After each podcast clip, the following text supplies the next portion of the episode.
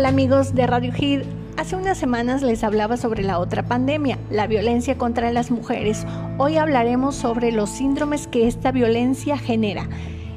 El maltrato continuo puede generar en las mujeres una serie de procesos patológicos de adaptación conocidos como síndromes, asociados a la permanencia de las mujeres en las relaciones violentas.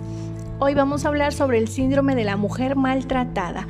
Este síndrome es estudiado por Leonor Walker en 1979 y alude a la serie de adaptaciones de las mujeres a las situaciones adversas que les generan dolor profundo.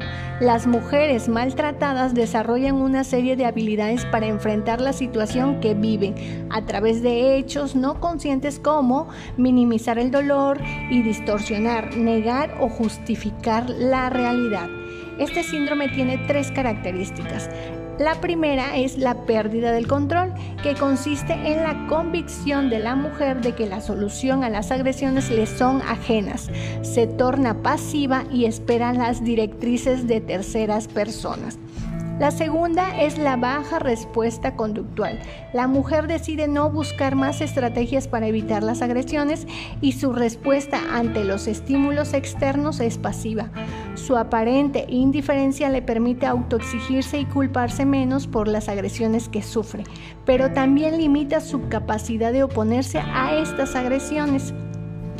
La tercera es la identificación con el agresor.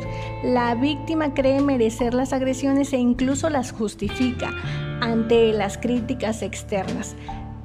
Es habitual el síndrome de Estocolmo, que se da frecuentemente en secuestros y situaciones límite con riesgos vitales y dificulta la intervención externa. Por otra parte, la intermitencia de las agresiones y el paso constante de la violencia al afecto refuerza las relaciones de dependencia por parte de la mujer maltratada, que empeoran cuando la dependencia también es económica. Les dejo el tema para su reflexión. El martes continuamos con otro síndrome. Hasta pronto.